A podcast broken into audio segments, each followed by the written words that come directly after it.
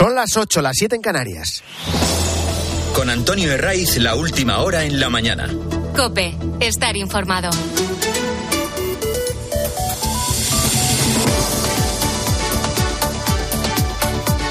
Muy buenos días, desde las 6 te venimos acompañando en la mañana del fin de semana de Cope en este 30 de diciembre, que no, te, no hace falta que te recuerde, que es el último sábado del año, la recta final de 2023, eh, que viene en general con tiempo estable.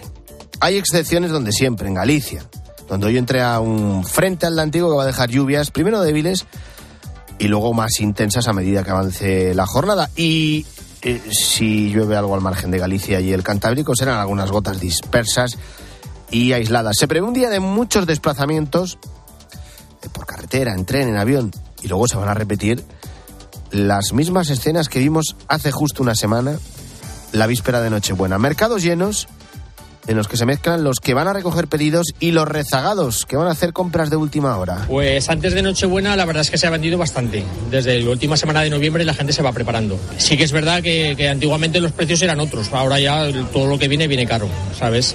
Y, esta semana de Nochevieja la gente ha apurado hasta, hasta hoy. Hasta hoy no, la gente no se tira a comprar. O a partir de hoy es cuando estamos trabajando y, y mañana. Y lo que hace Antonio, que es carnicero de Zaragoza, es certificar detrás de su mostrador lo que oficialmente ha avanzado el Instituto Nacional de Estadística. Cuando el INE publica los datos, tú, si eres de los que vas a comprar a diario, sabes perfectamente que todo está más caro. Y eso a pesar de que el IPC se amortigua. Cerrado 2023 en el 3,1, cuando el año pasado lo hizo en el 5,7%. ¿A qué se debe esta bajada? Los precios eh, subieron una décima menos en noviembre debido a la estabilidad de los alimentos y de las bebidas no alcohólicas y la evolución de la electricidad y luego los carburantes que también han continuado, aunque de forma muy leve, bajando. Han hecho sí, tacita, tacita. El conjunto de 2023 ofrece datos demoledores para nuestros bolsillos. No te sorprende si te cuento que el aceite de oliva virgen extra ha subido en un año un 67%. El arroz un 17 y un 13% las patatas. De todo lo que tiene que ver con la economía, cerramos el año eh, con una buena noticia que tiene matices. Cualquier dato que damos sobre el Uribor, sobre el referente de que marca las hipotecas en España, yo sé que si sobre el papel es bueno, genera esperanzas en los hipotecados.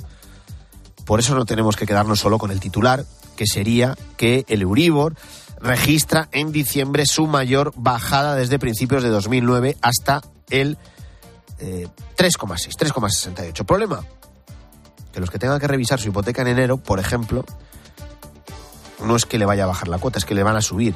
¿Por qué? Por la diferencia respecto a la cifra que les marcó la renovación justo hace un año. 2024 va a estar por encima del enero de 2023. Sí que se van a producir esas bajadas una vez avance el año y a los que les toque eh, revisar la hipoteca en junio, en julio, en agosto, ahí sí van a bajar. ¿Qué previsión hay para los próximos meses? Bueno, la última palabra la tiene siempre el Banco Central Europeo, que es el que marca el precio del dinero. Y la previsión es que baje lo que arrastrará también a la bajada del Uribor y esto se notará en el interés que pagas si es que lo tienes variable. Lo apunta el economista Santiago Carbó si la inflación no se dispara, no, si sigue esta senda, pues quizás en primavera, aunque digan que no, aunque hasta ahora no hayan apuntado por ahí, hacia abril, mayo, junio se puedan plantear bajadas, ¿no? Y eso ya está reflejándose en el mercado, porque el Euribor está en este momento o lleva ya bastantes semanas bajando. Bueno, enseguida vamos a hablar con Julián Salcedo, que es el presidente de Economistas Inmobiliarios, con el que lógicamente vamos a hablar de la vivienda.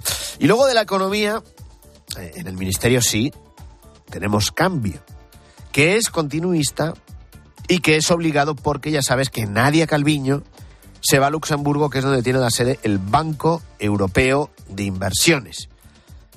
En esta ocasión Pedro Sánchez no se ha ido fuera a buscar el relevo, tampoco ha tirado de Ferraz. Es un ministerio demasiado técnico para poner a cualquiera y lo que ha hecho es escuchar las eh, propias recomendaciones de Nadia Calviño, que antes de asumir la presidencia del Banco Europeo de Inversiones propuso al que ha sido secretario general del Tesoro y el que ha sido, sí, un estrecho colaborador de Calviño en las negociaciones, por ejemplo, con Bruselas. Se llama Carlos Cuerpo, es extremeño, tiene 43 años y hará lo que le mande Pedro Sánchez, que para eso es el presidente y el líder supremo. Pudiera dejar una sola idea, un titular hoy, eh, que fuera la idea de continuidad. Y esta continuidad para mí eh, adquiere eh, la forma de tres, tres grandes claves. continuidad en términos de corazón, de cabeza y de esfuerzo. ¿Tiene un perfil poco político y más técnico? Sí, sobre todo si le comparamos pues, con otros ministros del gobierno, como Félix Bolaños, como María Jesús Montero, del que, que enseguida te hablo, o como la propia Teresa Rivera. Pero eso también se destacó de Nadia Calviño, cuando llegó al gobierno. Y ella misma se ha ido encargando de darle la vuelta. En esta mini crisis de gobierno hay un par de cambios más. María Jesús Montero, que sale reforzada hacia lo más alto. La ministra de Hacienda promociona y lo hace a la vicepresidencia primera, por lo que se convierte en la número dos del Ejecutivo y ya lo era del PSOE. Así que genera una fusión que puede que en el PSOE no se viera desde los tiempos de Alfonso Guerra. Y luego a José Luis Escriba, ministro de Transformación Digital, le dan más competencias. Había sonado como ministro de Economía y no sabemos si como premio de consolación asume a partir de ahora función pública que dependía del Ministerio de Montero. ¿Son cambios significativos? En parte. Sobre todo son obligados. Y lo relevante sí es lo de Montero, que eh, siguen con el mismo patrón, eh, que es reforzar reforzar el poder político del propio Pedro Sánchez, condicionado por las exigencias de sus socios, de Junts, de Puigdemont eh, de, Esquerra y, como no, también de Bildu. Y en este penúltimo día del año, eh, quiero que conozcas a Vicky Bendito, porque esta periodista es en gran parte eh, la responsable de que en medio de una guerra política sin cuartel, PSOE y PP se hayan puesto de acuerdo en algo.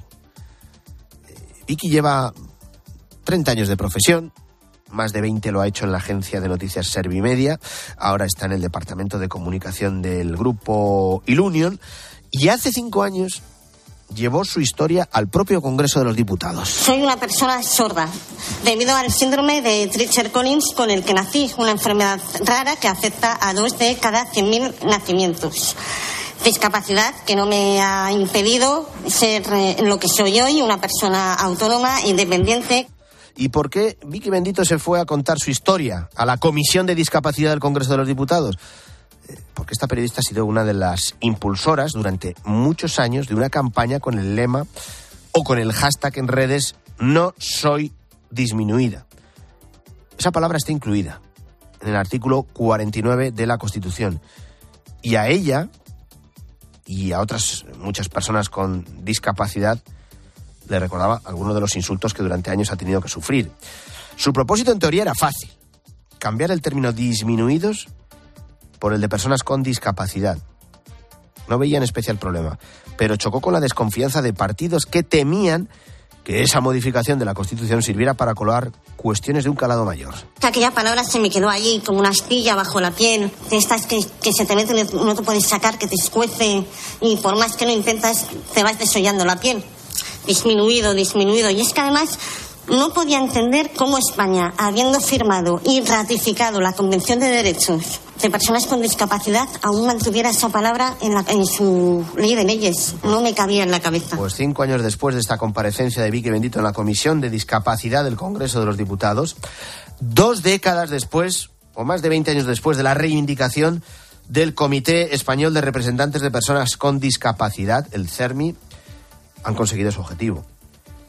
Y a todos, a todos les eh, parecía, y nos parecía evidente, estábamos ante una terminología eh, tan obsoleta, tan viejuna, como peyorativa. Yo sé que es difícil de creer, pero Félix Bolaños, el ministro de Justicia, y Cuca Gamarra, secretaria general del PP, han llegado a un acuerdo. Y el cambio del artículo 49 de la Constitución será el tercero que vive la Carta Magna. Entrará en vigor el mismo día de su publicación en el Boletín Oficial del Estado y recoge que se regulará por ley la protección especial para que las personas con discapacidad ejerzan los derechos previstos en el título primero de la Constitución. No estamos acostumbrados a acuerdos y este, para finalizar el año, es positivo. Hay más noticias, te las cuento con Luis Calabor. No les gusta. Sumar exige que se revoque el nombramiento de Isabel García como nueva directora del Instituto de las Mujeres. García es afín a Ábalos y a Carmen Calvo. Defiende un feminismo clásico y ha sido acusada de transfobia por un tuit en el que negaba la existencia de las mujeres trans. Récord. El Museo del Prado bate su récord histórico de visitantes a dos días de terminar 2023. Más de 3,2 millones de personas han disfrutado de sus salas, eh, superando los registros de 2019, año del Bicentenario. Los meses con más actividad fueron abril, mayo y junio. Sin piedad. Rusia lanza una de las mayores ofensivas contra objetivos ucranianos desde que comenzó la invasión hace casi dos años. Los bombardeos se dirigieron contra ciudades de toda Ucrania. Alcanzaron hospitales, un centro comercial, una estación de metro, escuelas, edificios residenciales y dejaron al menos una treintena de muertos. Y este fin de semana sin liga hemos conocido la renovación de Carlo Ancelotti por el Real Madrid. José Luis Corrochano, buenos días. Hola, ¿qué tal? ¿Cómo estáis? Buenos días. El Real Madrid ha tomado la decisión de entregar su futuro a corto plazo a Carlo Ancelotti. No solo le renueva, no solo le renueva falta de saber qué pasa con los títulos importantes, sino que le renueva por dos temporadas.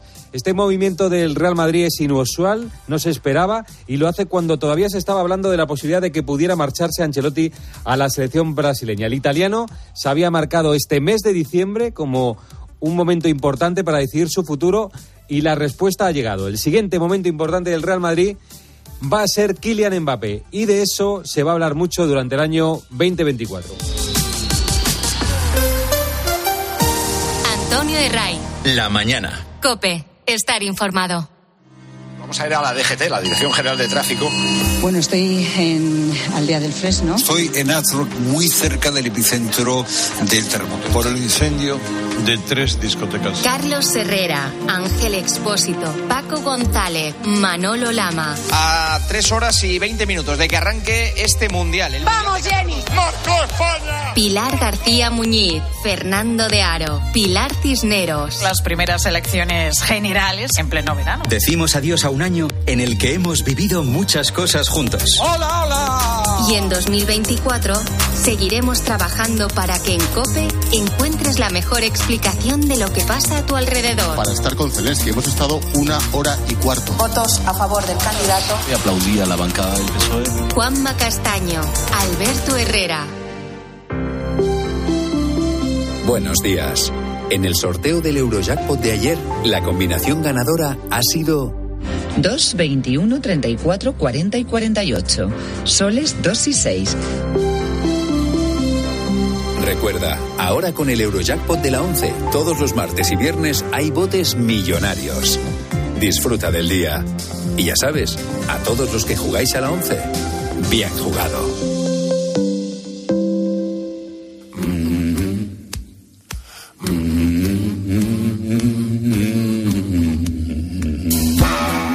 Pocos años eh, se han cerrado con tanta preocupación por la vivienda como este 2023. Un ejercicio marcado por la subida de los tipos de interés y por el encarecimiento de la financiación que eh, finalmente ha frenado operaciones de compraventa, hipotecas, eh, pero no así los precios. Los españoles, atentos a este dato, los españoles dedicamos más de un 35% del salario a la vivienda en algunas ciudades ese porcentaje está incluso por encima del 50%. Susana Moneo, ¿qué tal? Buenos días. Hola, muy buenos días, Antonio. Encaramos 2024 con la vista puesta en la política monetaria del Banco Central Europeo, eh, con la mirada puesta en la situación económica y el anuncio también de algunos analistas de una cierta contención de precios. Sí, los últimos datos oficiales del Colegio de Registradores indican que la venta de viviendas eh, se desplomó un 11%, los últimos datos oficiales son de octubre, y las hipotecas un 22%. Se confirma la tendencia a la baja mes a mes del mercado inmobiliario. La ralentización ha sido la tónica, mientras que los precios van a cerrar este 2023 con un aumento medio superior al 5%. La buena noticia la pone el Euribor, porque cierra diciembre en torno al 3,7% y va a provocar la primera rebaja en las hipotecas que se revisen de manera semestral. No obstante, hay que recordar que está un 22% más alto ese Euribor que en diciembre del año pasado y que en España hay 3.300.000 hipotecas variables. Bueno, con todos estos datos los ciudadanos se preguntan, ¿va a bajar mi hipoteca? Si tengo previsto comprar uno, los tipos van a ser más bajos, el Euribor va a bajar. Se lo trasladamos a Julián Salcedo, presidente del Foro de Economistas Inmobiliarios. Don Julián, buenos días, gracias por estar en la mañana del fin de semana de COPE. Buenos días, Susana y Antonio. ¿eh?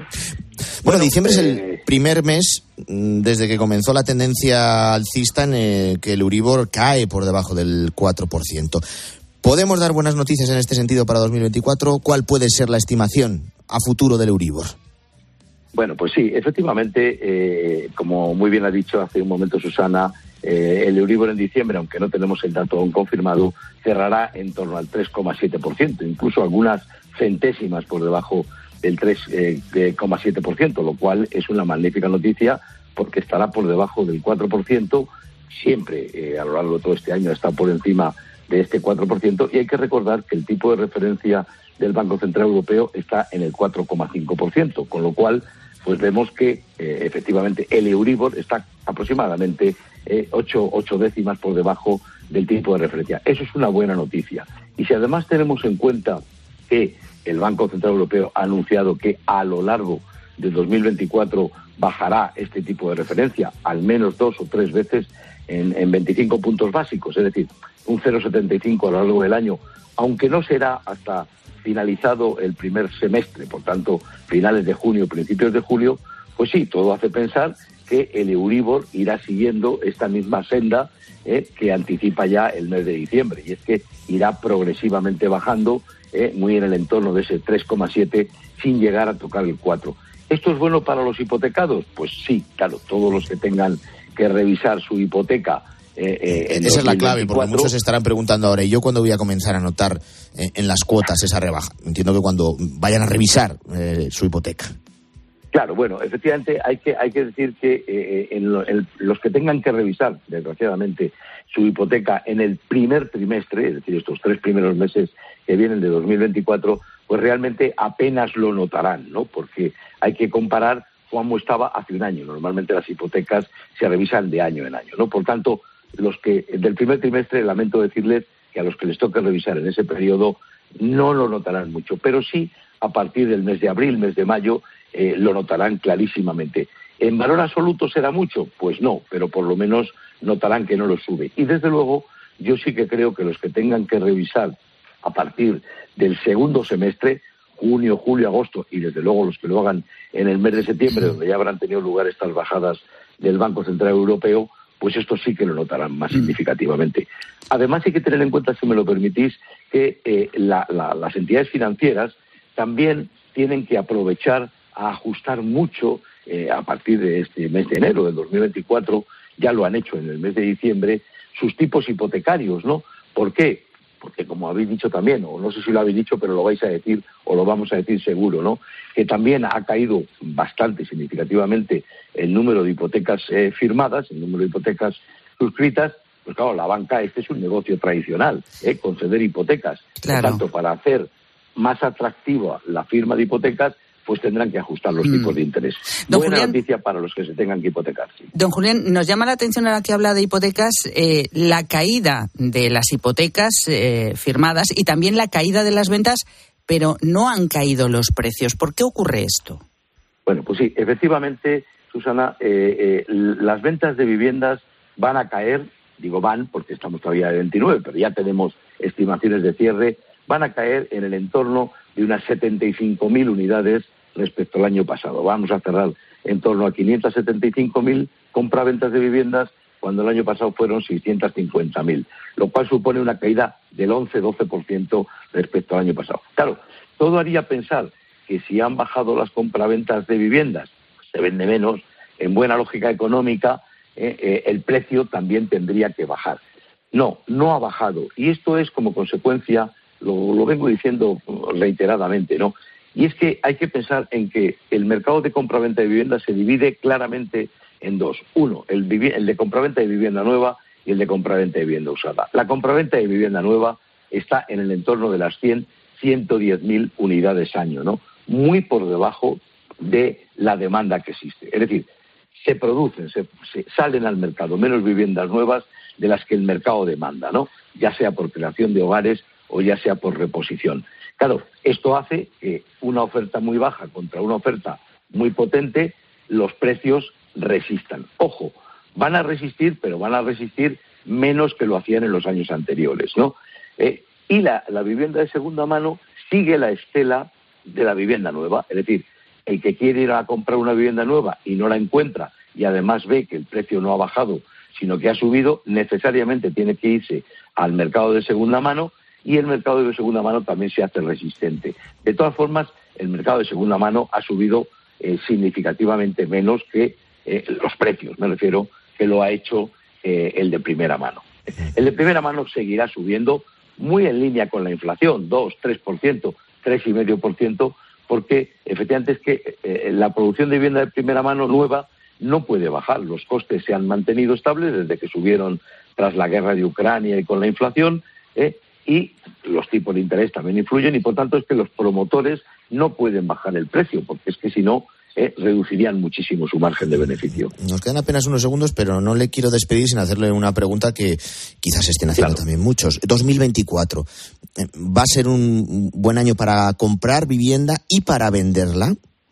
siempre es un buen año para comprar y para vender vivienda. Hay que tener en cuenta que el mercado inmobiliario normalmente es bastante más resistente que el mercado financiero, ¿no? Tarda más en ajustarse. Quiero decir, eh, si uno encuentra la vivienda que quiere, eh, o bien para vivir o bien con finalidades de inversión, eh, lo mejor es que la compre, porque como hemos visto, los precios se van a ajustar muy ligeramente. El que quiera esperar a ver si bajan muy significativamente no lo va a encontrar en 2024. Entonces, yo creo que sí, es, es, buen momento para comprar vivienda y también para venderla, porque como hemos visto, los precios están resistiendo muy bien. ¿eh? Pues la vivienda examen también con la mirada puesta en este 2024 lo hemos analizado con Julián Salcedo, presidente del Foro de Economistas Inmobiliarios. Don Julián, feliz año, gracias.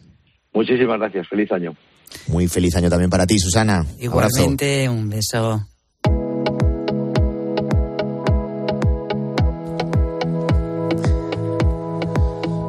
8 y 22, eh, vamos con el repaso a los periódicos de este sábado. Álvaro Said, buenos días de nuevo. ¿Qué tal? ¿Cómo Todos en las portadas con esa remodelación obligada del gobierno. Y con diferentes matices. El diario ABC señala que Sánchez otorga a la ministra María Jesús Montero el máximo poder para controlar el gobierno y el partido al elevarla a vicepresidenta primera. Coincide en ese análisis el periódico El Mundo, que señala que Sánchez intensifica la politización del área económica del gobierno con ese ascenso de Montero y asegura que elige Carlos Cuerpo, el número 3 de la saliente Nadia Calviño, tras no lograr un fichaje estrella. Un técnico antidíaz, así lo denomina la razón, a Cuerpo, sin galones, y añade que para negociar con la Unión Europea. Por su parte, el país también hace referencia a ese ascenso de Montero dentro del gobierno y del partido, una acumulación de poder, dicen, no vista en 20 años. Es un perfil más técnico, el de Carlos Cuerpo, evidentemente, sí. Por eso no le ha dado rango de vicepresidencia, por eso ha elevado a la propia María Jesús Montero a la vicepresidencia primero, señalándola como eh, la número dos del gobierno y en todo caso Cuerpo, con su perfil más eh, técnico, hará lo que le ordene Pedro Sánchez.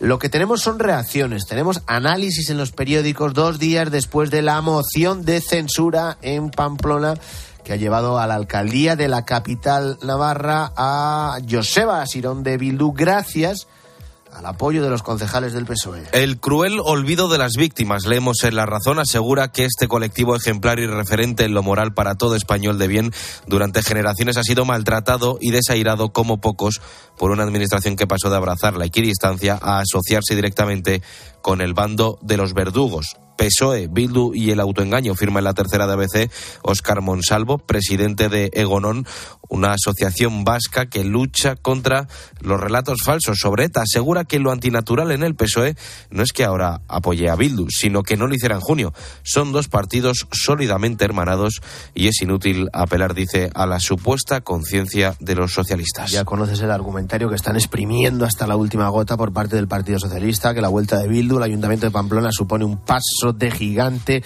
para la normalización política en el País Vasco y Navarra, que Bildu es un partido progresista, democrático, con principios homologables en el conjunto de la Unión Europea.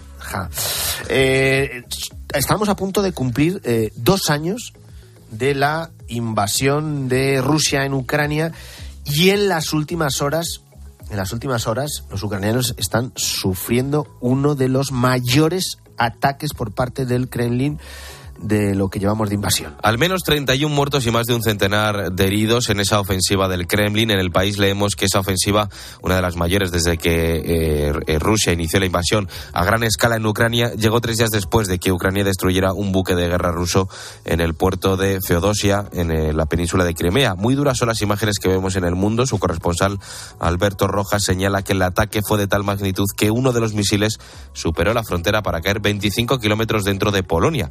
Destacan aquí también la campaña de propaganda y, desinformación sobre, sobre Ucrania dentro de los medios rusos. De hecho, relataron este suceso como explosiones en Ucrania sin mencionar el autor. Gracias Álvaro. Llega César Lumbreras, llega Agropopular. Que tengáis un feliz sábado.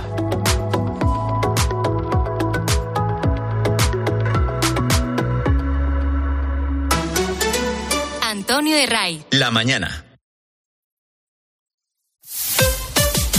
Escuchas Cope. Y recuerda, la mejor experiencia y el mejor sonido solo los encuentras en cope.es y en la aplicación móvil. Descárgatela. Jaume Serra es una cava familiar que sigue fiel a su tierra y a sus orígenes, liderando en la actualidad la elaboración de cava en nuestro país. Una bodega donde se unen tradición, calidad y un fuerte compromiso con el medio ambiente. Jaume Serra, para brindar y celebrar los momentos más especiales de tu vida. Cava Jaume Serra. La sombra de la guerra. Quedas detenido. Es alargada. Y la justicia no tiene memoria. John Rambo es un veterano de Vietnam. El nacimiento de la saga Rambo. Un héroe de guerra. Sylvester Stallone. Solo es un hombre. Acorralado. Y después. Se ha equivocado de persona. Encerrado. ¡Estás acabado! ¡Acabado! El sábado a las 10 de la noche. En 13.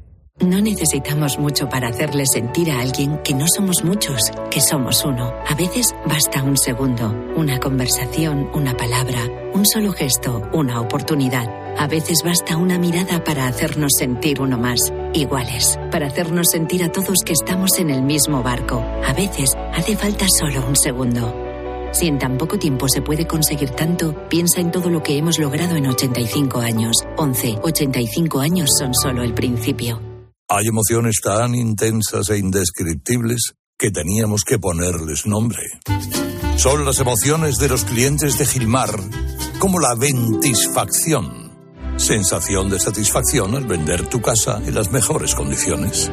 Descubre más emociones en emocionariogilmar.es. Gilmar, de toda la vida, un lujo. Que la gastronomía es uno de nuestros mejores embajadores, eso lo saben hasta en Japón.